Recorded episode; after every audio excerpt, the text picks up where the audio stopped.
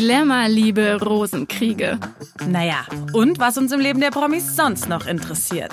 Bunte Menschen, der Promi-Podcast. Hallo und herzlich willkommen zu einer neuen Folge von Bunte Menschen. Ich bin Barbara Fischer, Redakteurin bei Bunte, und heute beschäftigen wir uns intensiv mit einer sehr spannenden Frau, nämlich Linda de Mol. Dabei geht es darum, dass Linda nach ihrem tragischen Liebesaus im letzten Jahr wohl doch wieder die Nähe zu ihrem Ex sucht. Und das, obwohl der aktuell in den größten Missbrauchsskandal der Niederlande verwickelt ist. Letzte Woche wurde Anklage gegen ihn erhoben. Was genau hinter dieser Geschichte steckt und was das für Linda de Mol bedeutet, bespreche ich mit meiner lieben Kollegin Anja Reichelt, die Linda de Mol schon lange begleitet hat. Außerdem spreche ich mit der bekannten Psychologin, Podcasterin und Buchautorin Stefanie Stahl, die uns nochmal einen psychologischen Einblick geben wird. Bevor wir uns aber mit Linda de Mol befassen, blicken wir erstmal auf die Highlights der Woche. Bunte Spotlight. Mich hat diese Woche besonders Bruce Willis berührt. Der äh, ja, ehemalige Actionstar und Hollywood-Star hat sich ja in den letzten zwei Jahren zurückgezogen, weil er ja bekannt gegeben hat, dass er an Aphasie leidet. Das ist eine Hirnschädigung, wo das Sprachzentrum beeinträchtigt wird. Und kürzlich wurde auch bekannt, dass er an Demenz leidet. Man hat es ja mittlerweile schon ein paar Mal gesehen. Es gab ja immer mal wieder Aufnahmen von ihm, wo er schon, sage ich jetzt mal, ähm, mitgenommen wirkte und jetzt war es besonders emotional, weil er hat seinen 68. Geburtstag gefeiert.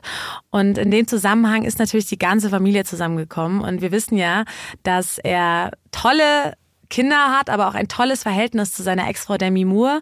Also sie leben wirklich das absolute Patchwork-Glück.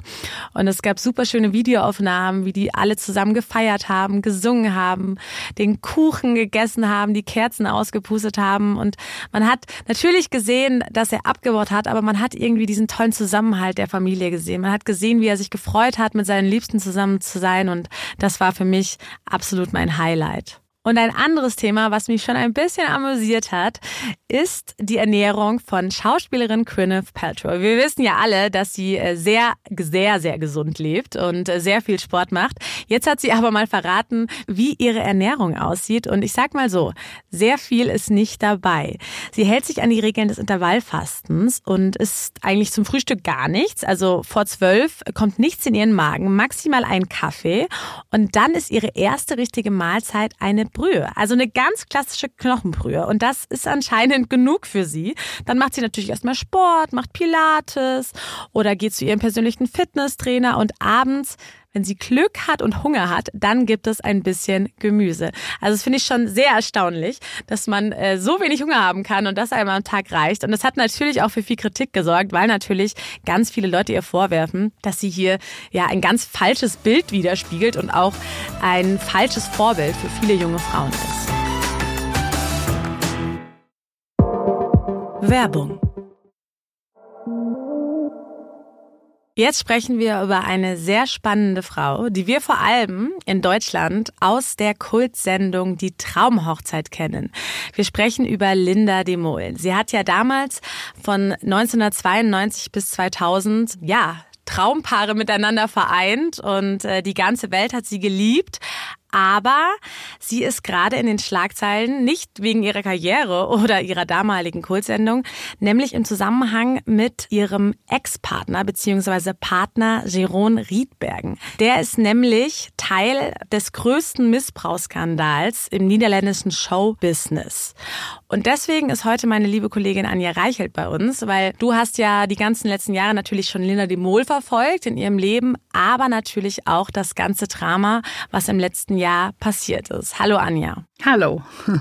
ja, was ja echt vielleicht nochmal auch ganz spannend ist, wer Linda de Mol eigentlich ist, weil wie gesagt, viele kennen sie ja eigentlich nur hier durch diese Kultsendung damals in den 90er Jahren. Dabei ist sie ja eigentlich ein Riesenstar. Ja, gerade durch ihre Verbindung mit ihren Brüdern äh, ist sie wirklich so mit das größte, äh, der, der größte Drahtzieher im niederländischen Showbusiness, hat auch riesige Shows moderiert, hat ein eigenes Magazin, Linda, in dem sie schreibt, hat eine erfolgreiche Serie geschrieben. Also sie ist wirklich wirklich so eine der größten Erfolgsgeschichten eigentlich von der, in Anführungszeichen, nur Moderatorin von Traumhochzeit jetzt zu einer richtigen Drahtzieherin in der Entertainment-Branche geworden. Total. Also sie wurde ja auch in der Vergangenheit, glaube ich, so als eine der mächtigsten Medienfrauen des Landes dort bezeichnet und hat eine unglaubliche Macht. Sie hat auch eine unglaubliche Vorbild- und Meinungsfunktion in der Niederlande.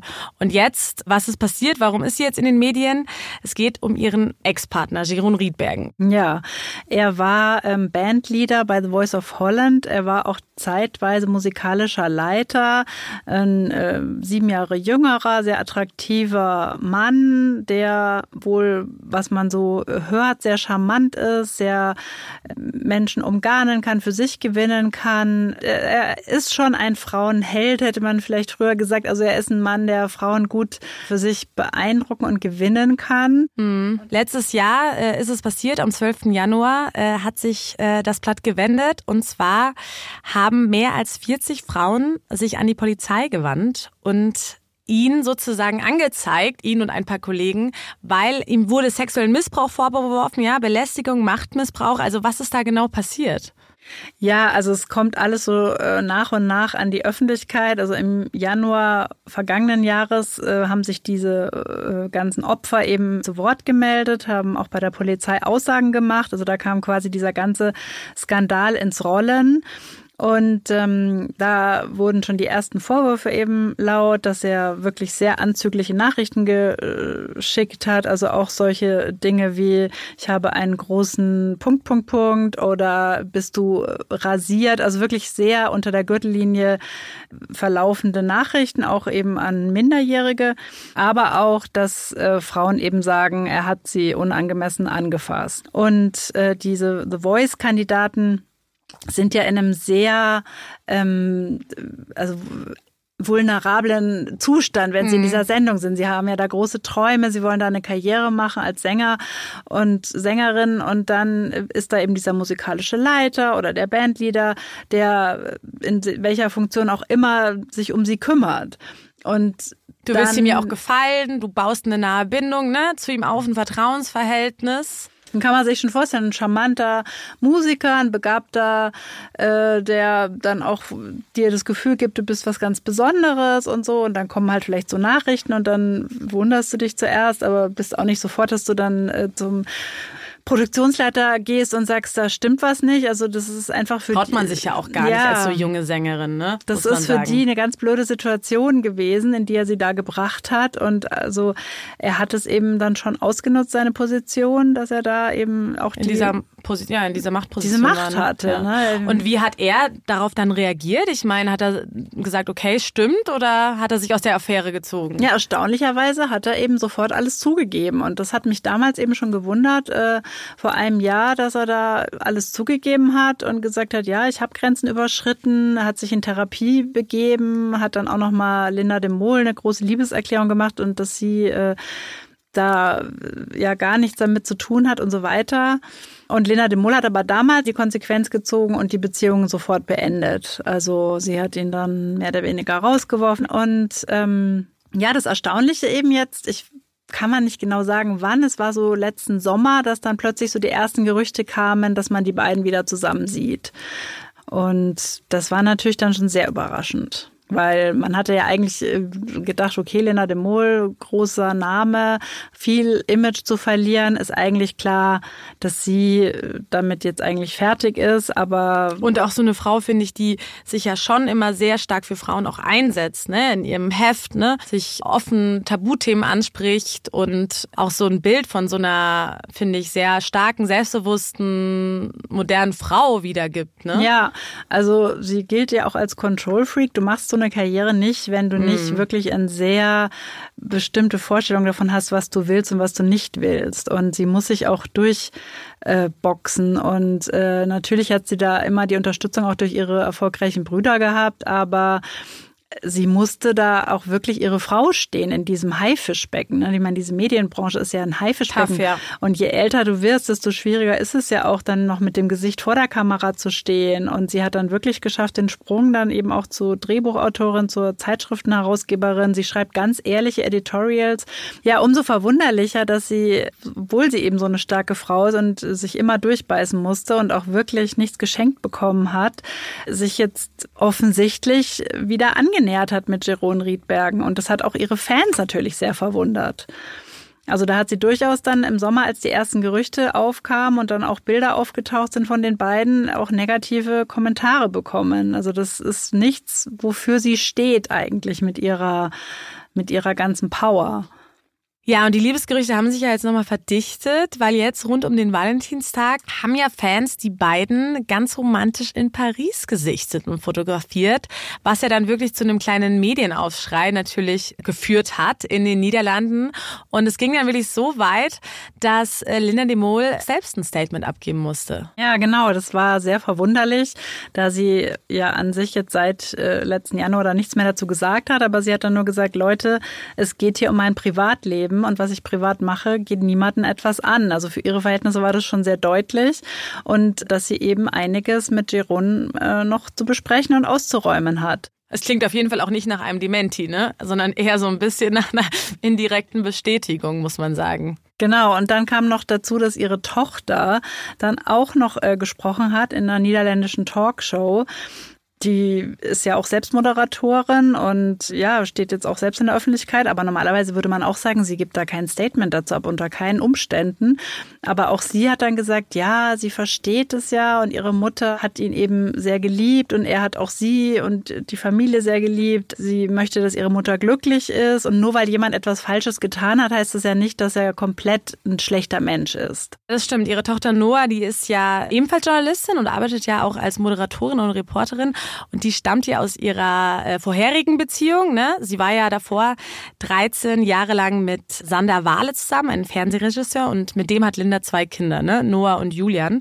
Also ähm, die beiden, äh, Linda und Sander Wahle, hatten ja eigentlich so eine Traumbeziehung. Äh, aus Lindas Sicht zumindest äh, haben diese beiden wunderschönen Kinder, Julian und Noah, haben super zusammengepasst, beruflich, privat, alles geteilt, waren wirklich 13 Jahre aus Lindas Sicht super glücklich bis sie damals abermals einen Albtraum erlebte und eben rauskam, dass der liebe Sander sie mit einer ihrer besten Freundinnen äh, betrogen hatte. Und da brach 2007 bereits schon einmal die Welt für Linda de Mol zusammen und zwar ganz gewaltig, weil also das hat ihr wirklich damals den Boden unter den Füßen weggezogen. Und das haben natürlich ihre Kinder auch mitbekommen. Ja. Und wenn du die Mama so am Boden siehst und dann kam eben wenige Monate später äh, Jeroen Riedbergen äh, ins Spiel. Und hat sie aufgefangen, ne? Hat sie aufgefangen, äh, erst nur als Freund. Sie haben sich viel ausgetauscht. Äh, sie hat sich dann eben mit ihm auch öffentlich gezeigt. Ich denke, sie hat auch ein bisschen getestet. Wie kommt es so an bei den Leuten? Sie ist ja schon natürlich auch an ihrem Image interessiert und es kam sehr positiv an, die ganze Beziehung. Also natürlich war er ein bisschen jünger und es ging auch relativ schnell jetzt nach der Trennung, aber sie waren dann sehr nett miteinander. Es hat super mit den Kindern geklappt. Also ich glaube, man hat ihr das so gegönnt. Gönnt, ja. Und, und Habe ich mir auch gerade gedacht. Das mhm. hat Linda dem Wohl natürlich auch gespürt. Also sie ist schon jemand, der natürlich an sicherlich ihr eigenes Liebesglück denkt, aber die auch immer natürlich ein bisschen guckt, wie reagiert so das Umfeld darauf. Also sie muss ja da auch immer auf beides achten, wenn du so eine Position hast und hat sich dann eben mit dem da immer mehr gezeigt und dann irgendwann äh, waren sie dann auch zusammen und sie hat dann auch in Bunte öfter darüber gesprochen, wie glücklich sie jetzt mit ihm ist und dass er sie eben gerettet hat, dass es ihr Lebensretter war. Und Noah hat jetzt in dieser Fernsehsendung ja schon auch wirklich Partei ergriffen, ne, für ihren Stiefvater. Also sie hat ja wirklich gesagt, er war ein guter Mensch. Er hat gute Dinge für mich, meine Mutter und meinen Bruder gemacht. Und sie versteht auch so ein bisschen die Mama, ne? Ich glaube, sie hat, was ich auch ganz spannend fand, sie hat irgendwie auch nochmal genau das gesagt, glaube ich, wo Linda de Mol auch wirklich gerade ist. Sie hat ja gesagt, meine Mama befindet sich in diesem Konflikt zwischen, sie liebt ihn so, aber sie ist auch total wütend auf ihn.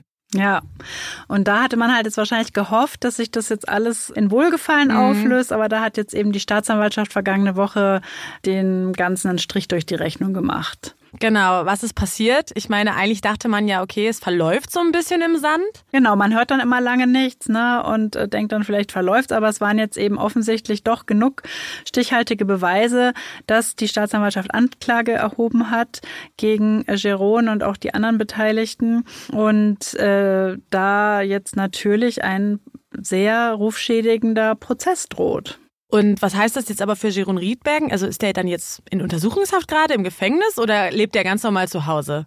Nein, er ist nicht im Gefängnis, er ist auch nicht in Untersuchungshaft. Es geht jetzt erstmal darum, dass die Staatsanwaltschaft eben genug stichhaltige Vorwürfe gegen ihn sieht, dass sie sich für eine Anklageerhebung entschieden hat. Und in Deutschland wissen wir, dass eigentlich zu 99 Prozent der Fälle, in dem die Staatsanwaltschaft Anklage erhebt, es dann auch am Ende zum Prozess kommt. Und da muss er sich dann eben vor Gericht verantworten. Und seine ganze Verteidigungsstrategie bisher, ich habe was falsch gemacht, ich habe mich entschuldigt, ich bin in Therapie gegangen, war ja immer darauf gefußt, dass er gesagt hat, er hat nichts strafrechtlich Relevantes begangen. Also er hat keine sexuellen Übergriffe, die im strafrechtlichen Sinne äh, relevant sind. Also keine Nötigung Nötigung, Vergewaltigung, nichts, was irgendwie, wo er richtig dafür belangt werden könnte. Und da scheint jetzt die Staatsanwaltschaft zu anderen Ergebnissen gekommen zu sein. Und jetzt ist natürlich die große Frage, wie wird Lena de Mol reagieren? Das ist jetzt wirklich sehr spannend. Ne? Also ich meine, natürlich ist sie einerseits sicherlich äh, schon so eine starke Frau, dass sie auch ihre eigenen Entscheidungen trifft und sich jetzt nicht komplett da wieder von ihm abwendet. Andererseits für ihr Image und für ihre ganze Karriere, die sie sich in Jahrzehnten mühsam aufgebaut hat, ist es natürlich schon fatal, jetzt womöglich in einen monatelangen Prozess mit sexuellen Übergriffen verwickelt zu sein. Irgendwie. Natürlich ist sie nicht darin verwickelt, aber wenn aber sie zu, wenn sie zu ihm hält, seine Partnerin ja. ist. Jetzt haben wir eine Frau wie Lina de Mol, die nach außen hin unglaublich stark wirkt. Ja, sie ist ja ein Vorbild für diverse Frauen in ihrem Alter. Sie gibt ja auch in ihrem Heft, Linda, gibt sie ja auch immer Ratschläge, ne, und offen, wie man mit Tabuthemen umgehen sollte, sei es jetzt die Wechseljahre, sei es der Körper etc. Also sie hat ja eine unglaubliche Position und wirkt total selbstbewusst. Warum geht eine Frau dann zu so einem Mann zurück, der sie absolut hintergangen hat, der sich falsch verhalten hat gegenüber Frauen. Ich kann es mir nur so erklären, eben durch diese lange Vorgeschichte und dass sie wirklich ihn an so einem Tiefpunkt ihres Lebens kennengelernt hat, dass sie ihm wirklich komplett vertraut hat und jetzt auch vielleicht vor sich selbst nicht eingestehen möchte, dass sie zum zweiten Mal quasi komplett mhm. falsch lag. Also es ist ja auch für dich dann schwierig, als Frau dir einzugestehen, also meine letzten großen Lieben waren irgendwie falsch im Nachhinein. Und deswegen glaube ich, dass sie natürlich ihm da auch die Chance einräumt, mit ihr drüber zu sprechen. Und er hat anscheinend sie irgendwie überzeugt, dass es eine einmalige Sache war, dass er daraus gelernt hat, dass er Therapie gemacht hat. Man kann sich das ja alles äh, gut vorstellen. Ich könnte mir nur vorstellen, dass jetzt durch diese Anklageerhebung der Staatsanwaltschaft und wenn es dann wirklich zum Prozess kommt, dass Lena Demol sich wieder von ihm distanziert. Ja, dann vielen, vielen Dank, Anja, für deine Zeit, dass du bei uns warst. Sehr gerne. Was sagt eine Psychologin auf das Beziehungschaos und die anscheinend emotionale Abhängigkeit von Linda Demol zu ihrem Ex? Ich habe mit Stefanie Stahl, der erfolgreichen Podcasterin, Psychologin und Bestsellerautorin, genau darüber gesprochen. Werbung Ja, ich freue mich sehr, Stefanie Stahl bei uns begrüßen zu dürfen. Ähm, ja, Psychologin, Bestsellerautorin, Podcasterin und, und, und. Vielen Dank, dass Sie sich die Zeit genommen haben. Wir fragen uns natürlich jetzt schon, was das Motiv ist, dass Linda de Mol zu ihrem Ex-Partner zurückgeht, nachdem solche Vorwürfe im Raum gegen ihn stehen. Da ich Linda de Mol nicht persönlich kenne, kann ich nichts zu ihr ganz persönlich sagen, aber in der Psychologie haben wir es ja immer wieder mit gewissen Grundstrukturen zu tun. Und ich kann natürlich was darüber sagen, mit welchen psychologischen Strukturen wir es häufig in dieser Art von Konstellation zu tun haben. Mhm. Solche Entscheidungen werden ja in der Regel nicht rational getroffen. Ne? Also auf rationaler Ebene wird man jetzt sagen, die muss sich unbedingt trennen und sollte da weg von dem.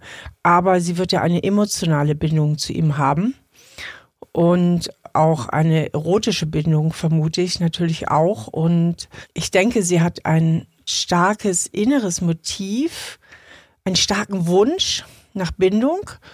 Und wenn dieser Bindungswunsch halt sehr im Vordergrund ist, dann, und das kennen viele Menschen, findet man Ausreden oder man redet sich Dinge schön. Mhm. Also man strickt die Wirklichkeit ein bisschen so um, dass sie zu dem eigenen Bindungswunsch passt, beziehungsweise dass die Trennungsangst, die sich möglicherweise ja einstellt bei dem Gedanken, oh, jetzt bin ich wirklich endgültig getrennt, jetzt bin ich wieder ganz allein, dass man die nicht so spürt man hört es ja öfter. Also ist es häufig, dass gerade solche Frauen wie Sie, die ja nach außen hin sehr stark eigentlich, sehr stark und selbstbewusst wirken und natürlich auch sehr erfolgreich und unabhängig sind, dass die gerade oft in solchen Beziehungen landen?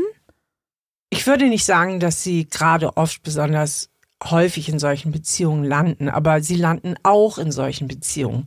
Sie können genauso in solchen Beziehungen landen wie Frauen, die sonst schwächer aufgestellt sind mhm. in ihrem Leben, wie Frauen, wo man jetzt von außen nicht sofort sagen würde, oh, starke Frau, die hat ja ganz viel geregelt bekommen in ihrem Leben, sondern dass sie eben auch gefährdet sind, weil es letztlich nicht so sehr auf die äußere Karriere ankommt und letztlich auch nicht so sehr darauf ankommt, was jemand nach außen hin ausstrahlt, sondern vielmehr darauf ankommt, wie sieht es im Inneren aus? Wie ist diese Person psychisch aufgestellt? Wo sind ihre Bedürfnisse? Wo sind ihre Verletzungen? Wir müssen bedenken, dass gerade Menschen, die besonders erfolgreich sind, nicht selten, bestimmt nicht immer, aber nicht selten, auch einen starken inneren Antrieb haben, es weit zu bringen im Leben, weil sie im tiefsten Inneren Selbstzweifel haben, weil sie vielleicht im tiefsten Inneren über sich selbst denken, ja, so wie ich bin, genüge ich nicht, ich bin mhm. nicht wichtig. Solche tiefen inneren Glaubenssätze verinnerlicht haben, die mit ihrer Kindheit zusammenhängen und deswegen besonders motiviert sind, nach vorne zu kommen. Wir haben viele Beispiele im Glamour-Leben, sage ich mal, wo es Menschen weit gebracht haben, karrieremäßig, aber im Innersten auch sie geben es auch zu, es gibt ja nicht selten Stars, Superstars, die sich outen, wie zum Beispiel Bruce Springsteen, dass er sein Leben lang immer wieder unter Depressionen gelitten ja, das hat, stimmt. dass er damit zu kämpfen hat. Und dieser Beispiele gibt es ja ganz viele. Deswegen können wir nicht unbedingte Rückschlüsse darauf ziehen, wie jemand äußerlich aufgestellt ist, was ihm im tiefsten Inneren bewegt. Und da kann es eben sein, dass Linda de Mol vielleicht von ihrem Selbstwertgefühl nicht so stabil aufgestellt ist, dass sie möglicherweise, wie gesagt, ich kenne sie nicht persönlich, ein paar Botschaften in der Kindheit empfangen hat, die sie vielleicht anfällig machen, sowohl eine tolle Karriere hinzulegen, als auch sich an Männer zu binden oder einfach zu lange dann auch bei einem Mann zu bleiben, der selber über ganz, ganz schwierige Bindungsmuster verfügt. Aber also für mich, also ich bin natürlich keine Expertin, deswegen ich denke dann immer sofort als Außenstehende, dass A hat Linda de Mol Angst vom Alleinsein, das denke ich dann immer als erstes und ich denke auch irgendwie hat das noch so viel mit Liebe zu tun, ist sie nicht eher emotional abhängig, ja, von ihrem Partner, dass jemand da ist an ihrer Seite. Also kann man da von einer emotionalen Abhängigkeit sprechen beziehungsweise was bedeutet emotional abhängig? Naja, Angst vor dem Alleinsein, das ist uns eigentlich genetisch in die Wiege gelegt. Das haben die allermeisten Menschen. Wir sind nicht dafür geschaffen, ähm, völlig allein zu sein. Wir haben genetisch bedingt einen ganz starken Bindungswunsch in die Wiege gelegt bekommen, äh, weil wir ja alleine so als Menschen gar nicht existieren können. Also das ist etwas, was einfach erstmal da ist, was viele Menschen mehr oder minder haben. Und Liebe macht auch immer ein Stück weit emotional abhängig. Also kein Mensch, der in einer glücklichen, festen Beziehung ist, kann für sich behaupten, er wäre völlig unabhängig. Mhm. Ja, also wenn dem Partner was passiert oder wenn der Partner sich aus heiterem Himmel trennen würde, da würde jeder erstmal ein tiefes Loch fallen. Und genau diese Gesetze gelten eben auch für Linda de Mol. Ich nehme an, dass sie eine starke emotionale Bindung zu ihm hat, wo auch eine gewisse natürlich auch emotionale Abhängigkeit wahrscheinlich eine Rolle spielt. Und es könnte sein, ohne dass ich jetzt beide kenne, dass er vielleicht von seiner Struktur her, wenn ich das auch sehe mit diesen ganzen Missbrauchsfällen, also es ist jetzt einfach mal eine Vermutung, es könnte sein, dass er narzisstische Züge hat mhm. mit entsprechenden leichten Größen, äh, und eben auch Übergriffigkeiten von wegen, mir stehen diese Frauen zu. Das erleben wir öfter, dass auch Menschen in hohen politischen Positionen oder überhaupt in hohen Machtpositionen, auch in der Filmbranche, meinen, ihnen stünde alles zu und sie könnten Frauen betatschen und ebenso, ich sag mal so, ein narzisstisch überhöhtes Ego haben. Und diese Menschen verfügen oft sowohl über eine starke Ausstrahlung, also auch darüber gespeist, dass sie innerlich ein starkes Machtgefühl haben, ein starkes Machtmotiv auch haben. Das verhilft ihnen paradoxerweise auch oft zu einer gewissen mächtigen Ausstrahlung und sie es subtil verstehen, manchmal auch weniger subtil, in ihrem Gegenüber gewisse Schuldgefühle zu erzeugen. Also dass das Gegenüber, ich sage jetzt mal die Frau, oft reflexartig denkt, ich bin schuld oder ich habe irgendwas verkehrt gemacht, ich bin nicht richtig. Und darüber kann eine starke Bindung entstehen. Das mhm. ist ein paradoxer Mechanismus in der Psychologie, nämlich dieser Wunsch, ich will es aber richtig machen, ich will unbedingt diesem Menschen gefallen. Ja, ich will, ja. dass er mich so liebt, wie ich bin. Und diese Mechanismen, die wirken oft in diesen Beziehungen. Also möglicherweise hat Linda eine Beziehung zu ihm, wo sie sich irgendwie abhängig fühlt in dem Sinne, dass sie ihm unbedingt gefallen will, dass sie da irgendwie an mhm. der Angel hängt ähm, und sich abmüht, diesen Menschen in eine Bindung zu bekommen, denn er scheint nicht bindungssicher zu sein, gar nicht. Also bei der Vorgeschichte ist er kein Typ für eine sichere Bindung. Und das löst in vielen Menschen so ein, so ein Klammerimpuls auf. Denn wenn jemand sich nicht sicher bindet, dann hat man keine Kontrolle. Und Kontrollverlust löst ganz schnell so ein Klammerimpuls aus und ich sage jetzt mal in Anführungsstrichen perverserweise macht Kontrollverlust auch scharf. Also irgendwie ist das so eine sexuelle Stimulanz, wenn man keine mhm. Kontrolle hat, gerade diesen Menschen, den man nicht richtig sicher gebunden bekommt, unbedingt haben zu wollen. Ja, es ist spannend, weil sie gilt privat auch als Control Freak, also gerade was ihre Karriere angeht und beruflich und so. Also es könnte ja dann wirklich, also wenn man es jetzt vermuten würde, wirklich passen. Aber ich finde es irgendwie auch spannend, dass, weil Sie es ja auch gerade gesagt haben, sagen wir mal an, er hat stark narzisstische Züge und natürlich auch ist in dieser Macht Position. Spannend, dass dann aber auch so ein Mann sich so eine Frau aussucht, die ja auch so mächtig ist. Ne? Also ich finde, ich würde dann eher denken, dass er sich als Partnerin jemand Schwächeren aussucht. Wissen Sie, wie ich meine? Ja, also für Menschen mit narzisstischen Tendenzen gibt es grundsätzlich so zwei Möglichkeiten der Partnerwahl. Entweder hole ich mir jemand mit Glanz an die Seite, die oder der meinen Glanz mhm. erhöht, oder ich hole mir eine Graumaus, die einfach nur den Job hat, mich zu bewundern, um mir zu applaudieren. Das sind so die zwei Möglichkeiten. Aber nicht selten suchen Menschen mit narzisstischen Zügen sich eben auch andere, die ihren Glanz nochmal besonders erhöhen. Okay, verstehe.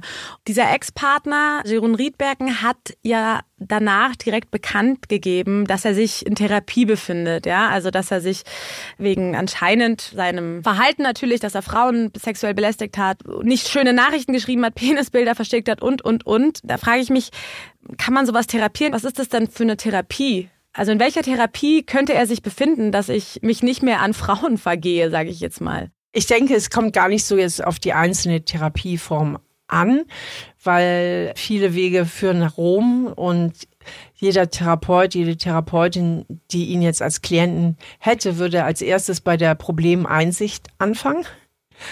Und da ist ja schon mal ein bisschen so ein Fragezeichen dahinter zu setzen. Ich meine, was soll er sonst tun, wenn er in der Öffentlichkeit steht, als zu sagen, ich gehe in Therapie? Das wird bestimmt, ja. das bestimmt auch sein Manager dringend geraten ja. haben. Ne? Ja. Du musst jetzt sagen, dass du das alles bereust, dass du ein Problem hast und dass du in Therapie gehst. Das ist ja so erstmal so der übliche Weg, vor allen Dingen, wenn man in der Öffentlichkeit steht. Und wenn er jetzt mein Klient wäre, wie gesagt, ich kenne ihn nicht, ich kann jetzt einfach nur mal so ein bisschen ähm, spekulieren oder auf Grundstrukturen gehen, die man halt immer wieder findet, ähm, würde ich als erstes mal das Problembewusstsein hinterfragen. Ne? Mhm. Ist da wirklich ein Problembewusstsein? Also das wäre das Erste, woran man arbeiten müsste therapeutisch denn nur, wenn er das hat, kann er die Verantwortung übernehmen. Darum geht es letzten Endes. Ne? Übernimmt er wirklich die volle Verantwortung, gefühlt und nicht nur per Lippenbekenntnis für das, was er gemacht hat. Und wenn er das schafft, wäre man schon mal einen guten Schritt weiter und dann käme als nächstes, denn da hapert es auch immer in dieser Konstellation, vor allen Dingen, wenn wir mal mit dieser Vermutung arbeiten, er hat narzisstische Züge, dann wird es ihm vor allem auch an Empathie fehlen. Denn Narzissten haben einen Empathiemangel. Das heißt, er hat kein natürliches Gefühl dafür, wie es den Frauen überhaupt geht, wenn er sich so verhält. Ja, also er spürt nicht so sehr das Gegenüber hat Probleme, sich einzufühlen. Und auch daran müsste ein guter Therapeut, eine gute Therapeutin mit ihm arbeiten. Und das ist natürlich sicherlich keine einfache Aufgabe. Aber da hätten wir nochmal den Bogen eventuell zu Linda wenn er diese narzisstischen Züge hat mit dem geringen Einfühlungsvermögen und sie sich deswegen immer wieder an ihm abarbeitet, ja, also dass sie kämpft um sein Verständnis, dass sie kämpft um seine Zuneigung, dass sie kämpft um seine Treue, ja, also auf all diesen Ebenen einen Kontrollverlust hat, und dadurch eben diese Motivation, ihn eben auch enger an sich zu binden, das kann aber im Grunde genommen nur funktionieren, wenn sie im tiefsten Inneren eine Bereitschaft hat, auch stark an sich selbst zu zweifeln. Also wenn sie von Haus aus ein sehr stabiles Selbstwertgefühl hätte, würde das wahrscheinlich nicht funktionieren. Zumindest gilt das für all die Fälle, die ich kenne, mit denen ich zu tun hatte, die bei mir in Psychotherapie waren. Ich muss leider nochmal wiederholen, ich kenne sie nicht persönlich. Ich rede jetzt einfach in psychologischen Strukturen.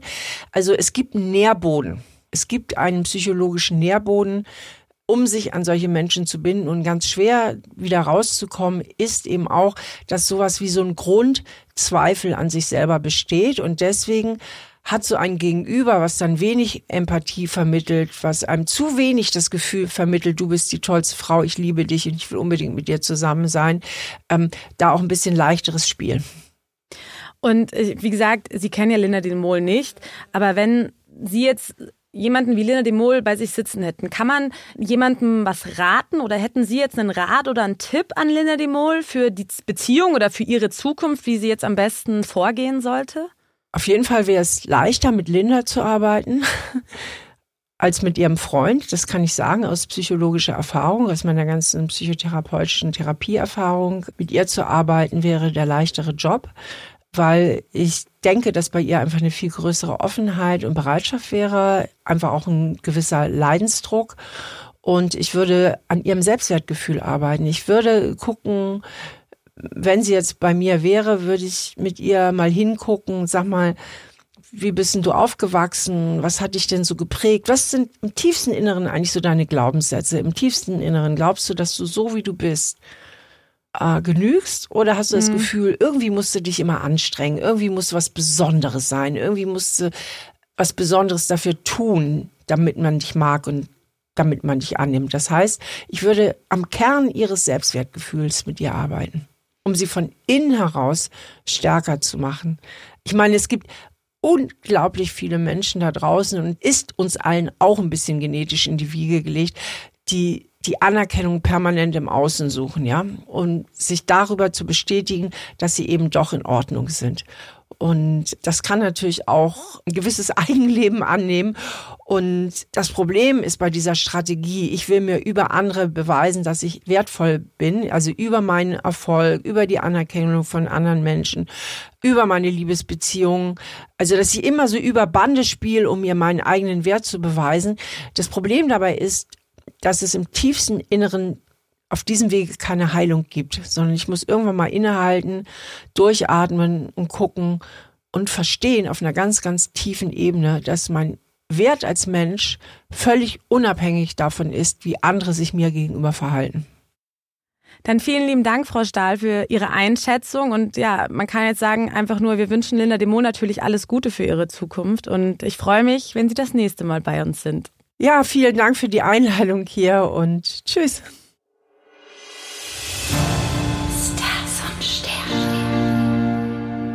Ja, wie stehen die Sterne für unsere Promis? Da ist es diese Woche ganz spannend, wenn wir mal auf die Moderatorin Palina Roginski blicken. Die hat ja jetzt ganz überraschend verkündet, dass ihre Verlobung geplatzt ist. Sie war ja drei Jahre in einer Beziehung Und es passt ganz gut zu ihrem Sternzeichen, weil sie ist Stier. Und die Stiere wollen immer ganz schön viel im Leben und können sehr schlecht einkürzen. Und gerade beim Stier krempelt der Uranus aktuell das Leben um. Also er möchte so ein bisschen für Veränderungen sorgen, was natürlich auch mit Angst verbunden ist. Und er sorgt für einige Turbulenzen in der Beziehung. Also gerade so Probleme, die im letzten Jahr nicht angesprochen werden, kommen jetzt auf einmal an die Oberfläche. Mein kosmischer Tipp, Palina sollte doch nochmal ihre Beziehung Revue passieren lassen und sie vielleicht nicht direkt aufgeben, denn ab Mai kann sich einiges verändern, denn da öffnet der Glücksplanet Jupiter die Herzen und sorgt nochmal für ganz viel Leichtigkeit im Leben.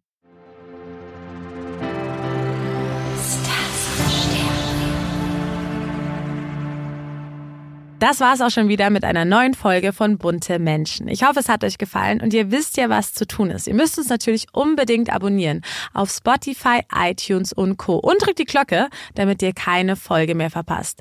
Schreibt uns natürlich auch super gerne Anregungen oder Wünsche. Vielleicht wünscht ihr euch ja mal einen ganz bestimmten Promi bei uns oder eine Thematik. Dann einfach per Mail an buntemenschen.buddha.com oder per Direct Message an unseren Instagram-Kanal an bunte-magazin. Bis nächste Woche. Ich freue mich. Jeden Donnerstag. Bunte Menschen, der Promi-Podcast.